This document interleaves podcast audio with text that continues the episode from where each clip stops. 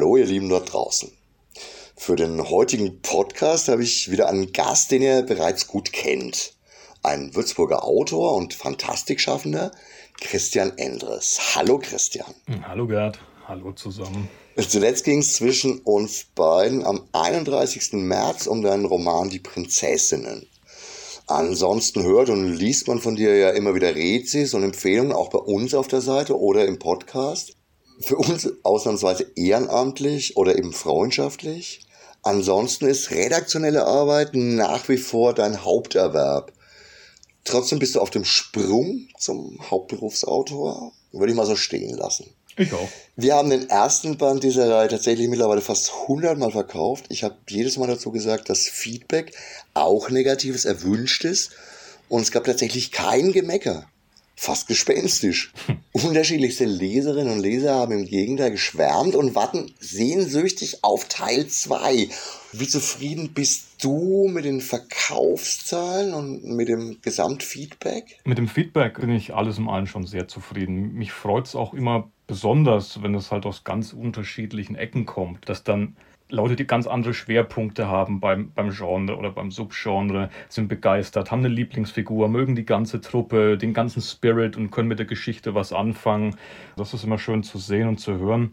Klar gibt es auch immer mal vor allem online jemanden, der vielleicht nicht mit der Sache warm geworden ist oder der halt was anderes erwartet hat oder dem es einfach nicht gefallen hat. Und das ist auch okay.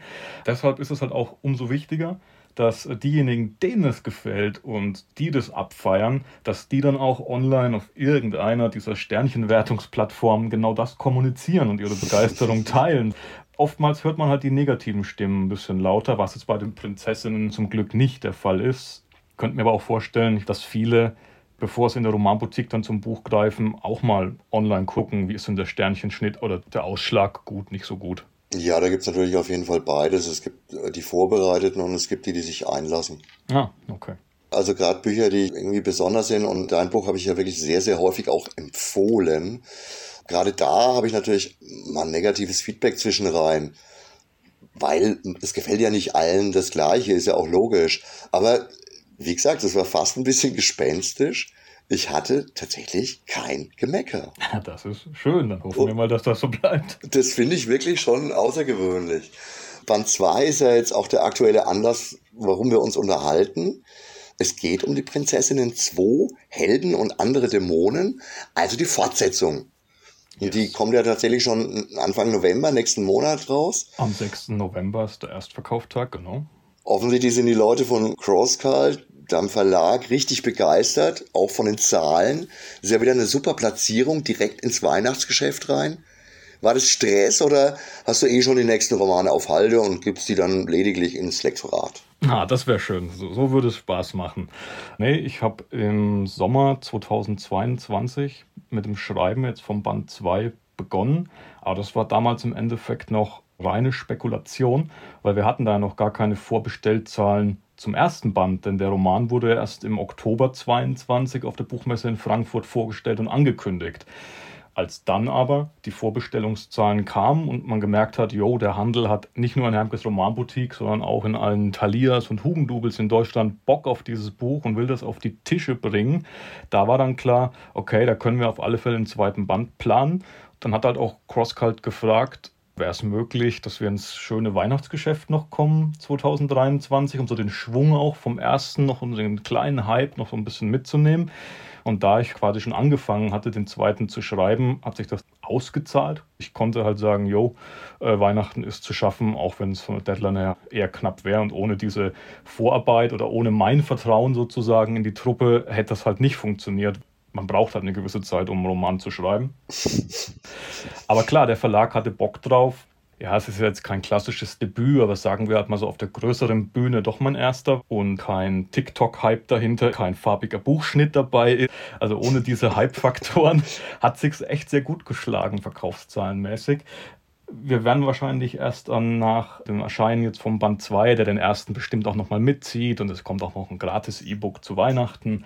Ich denke, dann werden wir im Januar wirklich mal Bilanz ziehen, was haben die Prinzessinnen 2023 wirklich gerissen? Und sind sie einfach nur cool und gut gelaufen, wie wir es jetzt schon sagen können, oder sind sie wirklich ein kleiner Hit gewesen und geworden? Und das muss man jetzt dann sehen. Und das ist auch eine ganz spannende Konstellation für mich und auch für den Verlag, denn zwei Bücher in der Zeit hat man eigentlich sonst nur bei den großen Serien, die im Ausland Ausland eingekauft werden und so schnell wie möglich rausgehauen werden auf Deutsch. Und ja, das ist eine interessante Sache und wir müssen mal gucken, wie das jetzt ausgeht.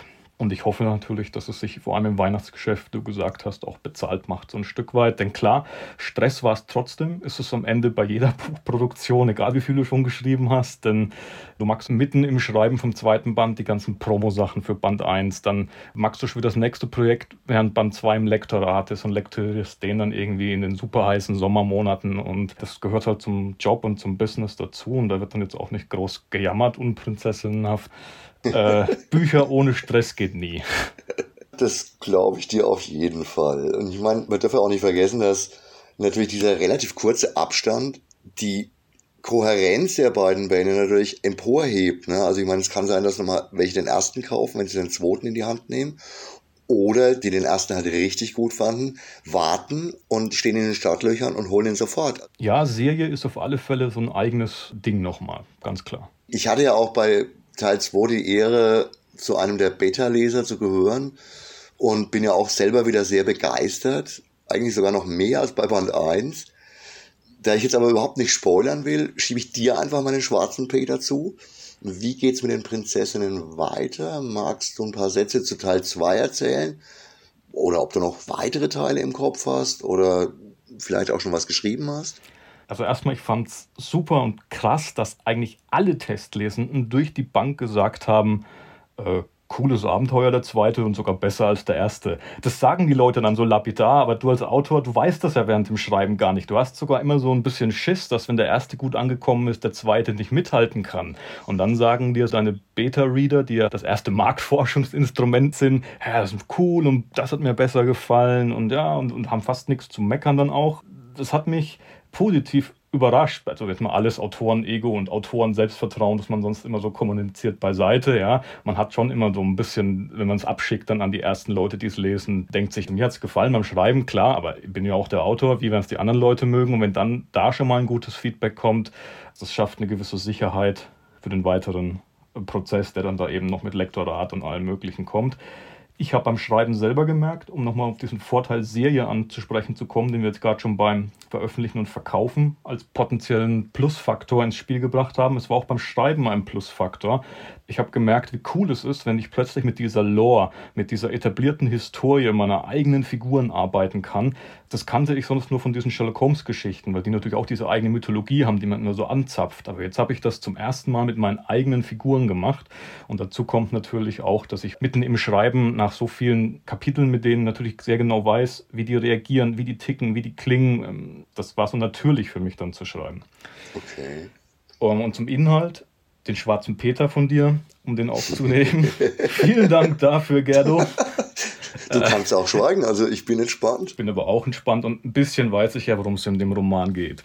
Es sind immer noch unsere fünf Ex-Thronerbinnen, jetzt Söldnerinnen, die durch eine Fantasy-Welt voller Magie und Misskerle und Monster und Bestien und Bastarde ziehen. Im zweiten Band Helden und andere Dämonen werden die fünf als Leibwache angeheuert. Diesmal nicht von irgendeiner schutzbedürftigen adeligen Prinzessin, sondern als Leibwache des Herkulesmäßigen Helden Prythos, der im letzten Götterkrieg zur Legende wurde, weil ihm die Göttin der Siegel quasi Unsterblichkeit und quasi Unbesiegbarkeit verliehen hat. Das Problem, zum einen ist der Typ ein echter Arsch und ein Riesensexist und zum anderen lassen seine Unsterblichkeit und seine Unbesiegbarkeit langsam nach. Nur er reagiert halt nicht danach. Er lebt immer noch so, als wäre er die große unbesiegbare Kiste und die Prinzessinnen müssen ihn jetzt, obwohl er ein Kotzbrocken ist und ihnen echt auf den Keks geht, ständig aus Schwierigkeiten mit Monstern und anderem rausholen obwohl sie manchmal am liebsten einfach nur in den Monsterschlund reinschubsen würden, um den Typen einfach aus dem Weg zu haben, weil er ihnen so auf die Nerven geht. Ja, und dann braucht die Welt aber plötzlich doch nochmal Prythos, den großen Helden, und für die Prinzessin heißt das halt dann mitgehangen, mitgefangen. Ne? Okay, also ein typischer Mann, ne? das würde ich so jetzt nicht sagen, vielleicht eher ein typischer Held. Ah, okay, naja, gut. Ich habe mich angesprochen gefühlt. das habe ich noch niemandem so groß erzählt, aber die Idee mit diesem ja, nicht so netten Helden, dessen Unsterblichkeit nachlässt und der da dann trotzdem noch so durch so eine bisschen antike äh, Welt voller Monster tingelt, die hatte ich schon vor, vor gut zehn Jahren. Da gab es die Prinzessin in meinem Kosmos noch gar nicht. Und ich habe den Roman sogar mal am Telefon mit einem Lektor von einem großen Verlag durchgesprochen. Am Ende wurde halt nichts draus. Das das ist ganz normal passiert bei Projekten und das, die Idee landete quasi in der Schublade. Und als ich dann darüber nachdachte, wie das zweite Abenteuer der Prinzessin im Buchform aussehen sollte, habe ich mich an die Idee erinnert. Und dann zu sehen, dass diese alte Idee, die ich schon immer eigentlich ziemlich reizvoll fand, durch die Prinzessin plötzlich einen ganz anderen Touch hatte, einen ganz anderen Dreh hatte und so viel mehr dann war, als es ohne die Prinzessin gewesen wäre in dieser Ursprungsfassung, die ich ja sogar mal gepitcht habe.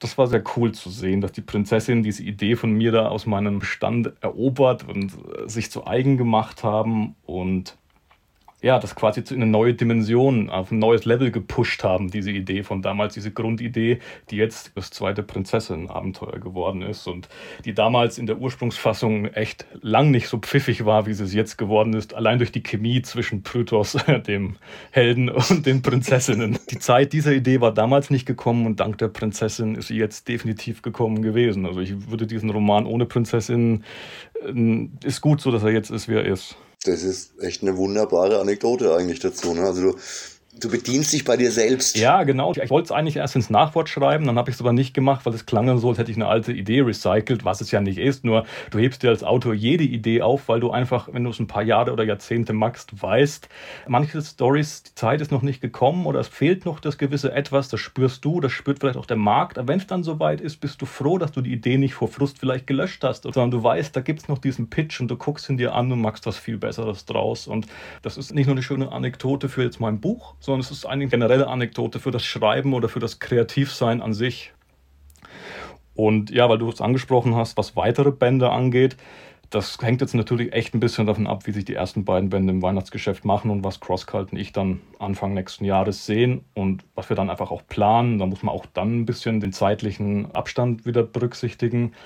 Ich habe schon ein paar Sachen angefangen, ich habe auch ein paar Ideen, ich notiere mir sehr viel für die Prinzessin, denn egal wie es mal bei CrossCult weitergeht, das wäre jetzt vermessen zu sagen und zu denken, es geht vielleicht ewig weiter, aber die Prinzessinnen sind mir auf eine Art und Weise ans Herz gewachsen, dass ich mir nicht vorstellen kann, irgendwann mal prinzipiell gar keine Geschichten mehr mit ihnen zu schreiben. Also ich glaube, die Mädels, die werden, die Gang, die wird immer irgendwie durch meinen Schreibkosmos mal durchbrettern und wenn es nur mal für eine Kurzgeschichte oder eine Novelle oder sowas ist bei der Gelegenheit fällt mir auch ein, dass in der Ausgabe 92 der Fantastisch, des Magazins Fantastisch, die ja auch sehr Hermke und Unterfranken geprägt ist oder dominiert, sollte ich vielleicht sagen nochmal, da gibt es eine exklusive neue Prinzessinnen-Kurzgeschichte mit dem mh, hm, ja durchaus wegweisenden Titel Warum man Prinzessinnen nicht auf den Geist gehen sollte.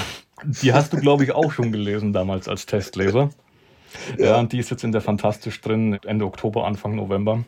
Die Prinzessinnen werden immer ihren Weg finden, wie es in Jurassic Park so schön heißt. Hoffen wir mal, dass es geldmäßig, umsatzmäßig für Crosscall wirklich gut weitergeht. Ja, das, das ist halt immer das Ding. Ne? Also das Buchgeschäft ist echt ein hartes Geschäft. Du kennst das im Laden. Ich bin ja echt dankbar, dass nicht nur jetzt in, in den Taliers, wie vorhin gesagt, sondern auch in Hermkes Romanboutique im Eingangsbereich die Prinzessin da so lange das Spotlight im, im großen Stil haben, denn es ist ein knallharter Verdrängungswettbewerb da draußen. Ja. Ja, ja, auf und, jeden Fall. Das, ist, das gilt für alle Genres und du hast die ganzen Hype-Sachen aus USA, aus England und die mit den, ich will mich nicht darüber lustig machen, ja, mit dem mit BookTok und dem Buchschnitt, aber es sind halt einfach Sachen, die gab es vor zehn Jahren noch nicht und das schafft natürlich auch eine neue Art von Konkurrenz letztlich, gegen die du als Schreibender und auch deine Geschichte ankommen müssen auf dem Markt. Es war eine super coole Erfahrung, dass die Prinzessin da in den ganzen Buchläden plötzlich zwischen Sapkowski und dem Witcher, wo sie ja wirklich sehr gut hinpassen, und Brandon Sanderson und Tolkien und Gaiman und George Martin und was weiß ich, Markus Heitz, dass da die Prinzessinnen plötzlich dabei äh, waren und mitgelegen haben. Aber das zeigt aber auch trotzdem, was das für eine Konkurrenz ist, was für ein Wettbewerb und was das für ein Teilnehmenfeld ist, in dem sie sich behaupten müssen. Ich könnte es verstehen, wenn die eine oder der eine oder andere reinkommt in den Laden und sagt, oh cool, ist ein neuer Markus Heitz oder ist ein neuer Brandon Sanderson erschienen und, und dann ist halt vielleicht für die Prinzessin nichts mehr übrig und man nimmt lieber den Lieblingsautor, den man schon seit 25 Jahren kennt.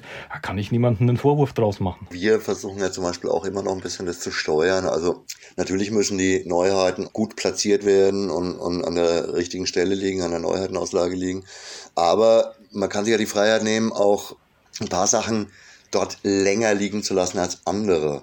Und gerade jetzt, wenn der Teil 2 so zeitnah kommt, ist die Chance ja auch relativ groß, dass auch nochmal ein Stapel Teil 1 neben dem Teil 2 Stapel ja, liegt. Das ist ja wirklich mit die Hoffnung, dass die sich gegenseitig da so ein bisschen anschieben jetzt. Das, das wäre der Idealeffekt und Ausgang dieser dichten Erscheinungsweise von Band 1 und Band 2, die, das wollte ich noch dazu sagen, das habe ich glaube ich schon beim ersten damals gesagt, sind für mich immer abgeschlossene Bücher. Natürlich gibt es so ein paar Subplots, die ich so mitnehme thematisch, aber es ist immer ein großes Abenteuer pro Buch und das ist abgeschlossen. Also ich glaube, du kannst die wirklich beide einzeln ja. lesen. Ich würde natürlich trotzdem empfehlen, den ersten einfach wegen dem Kennenlerneffekt. Genau zuerst zu lesen, aber das ist ja bei allen Genau, aber theoretisch so, wäre es auch möglich, so habe ich es zumindest konzipiert, dass du auch Band 2 lesen könntest und hättest alle Infos, die du brauchst. Wir haben im Laden natürlich auf jeden Fall Band 1 da und Band 2 da.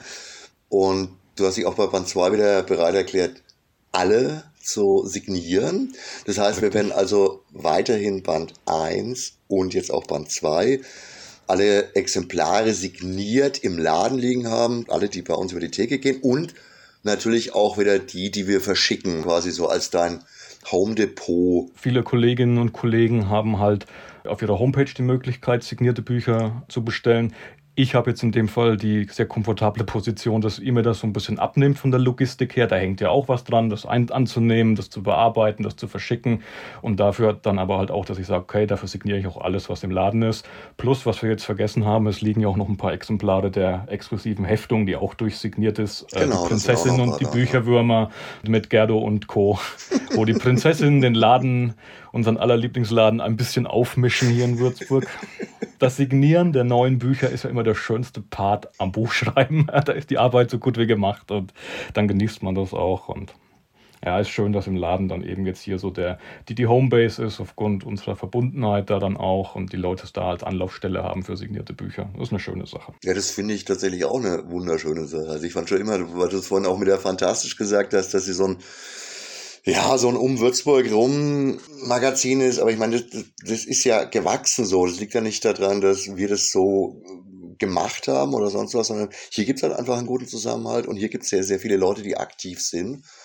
Und das ist eine echt, echt schöne ja, ich, ich betone das ja immer so, aber ich glaube, das Wort passt einfach super. Also ja, wir haben die vielen Fantastik-Aktiven hier in der Region und der Hermkes Romanboutique ist dann so ein bisschen der Nexus davon, der sie zusammenführt und zusammenbringt. Also ich erinnere mich zum Beispiel, den Carsten Pohl und den, den Klaus Bollhöfner, den Chefredakteur der Fantastisch, die habe ich beide zum ersten Mal live im, im Laden getroffen. Hm. Ja, klar, irgendwie kommen sie alle doch zu uns. Ja. Alle Wege führen nach Trantor. äh, nein, in die Romanboutique wollte ich sagen.